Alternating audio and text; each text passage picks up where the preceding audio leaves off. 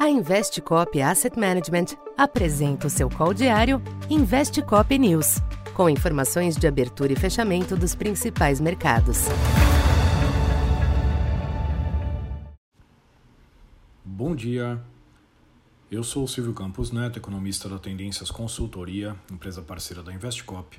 Hoje, dia 29 de março, falando um pouco da expectativa para o comportamento dos mercados nesta quarta-feira, os mercados internacionais sustentam um clima ameno nesta manhã, em um contexto de redução das tensões com os bancos e avaliação das perspectivas para a sequência da política monetária nos Estados Unidos.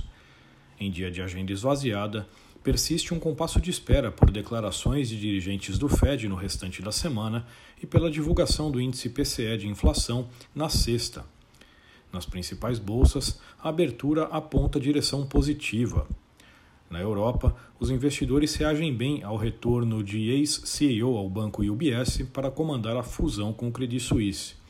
Em Wall Street, os futuros apontam para uma sessão de recuperação após as pequenas quedas de ontem.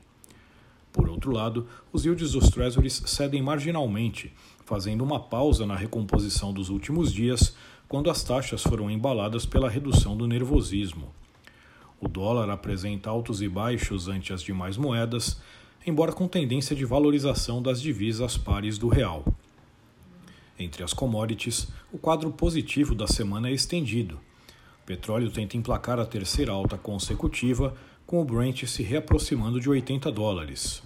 Ontem, a secretária de Energia dos Estados Unidos admitiu que o país pode retomar compras para recompor as reservas estratégicas da commodity.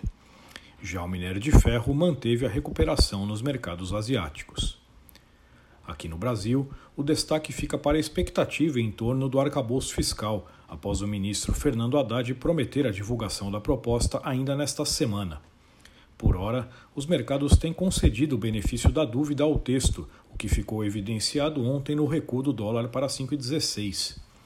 De qualquer forma, residem incertezas sobre a proposta, em especial na capacidade de limitar gastos, algo que tende a gerar certa cautela até a exposição da proposta. Os DIs ainda digerem os sinais da ata, que reforçou a importância da boa condução fiscal e parafiscal para permitir corte de juros mais à frente, em um movimento que não é esperado para o curto prazo.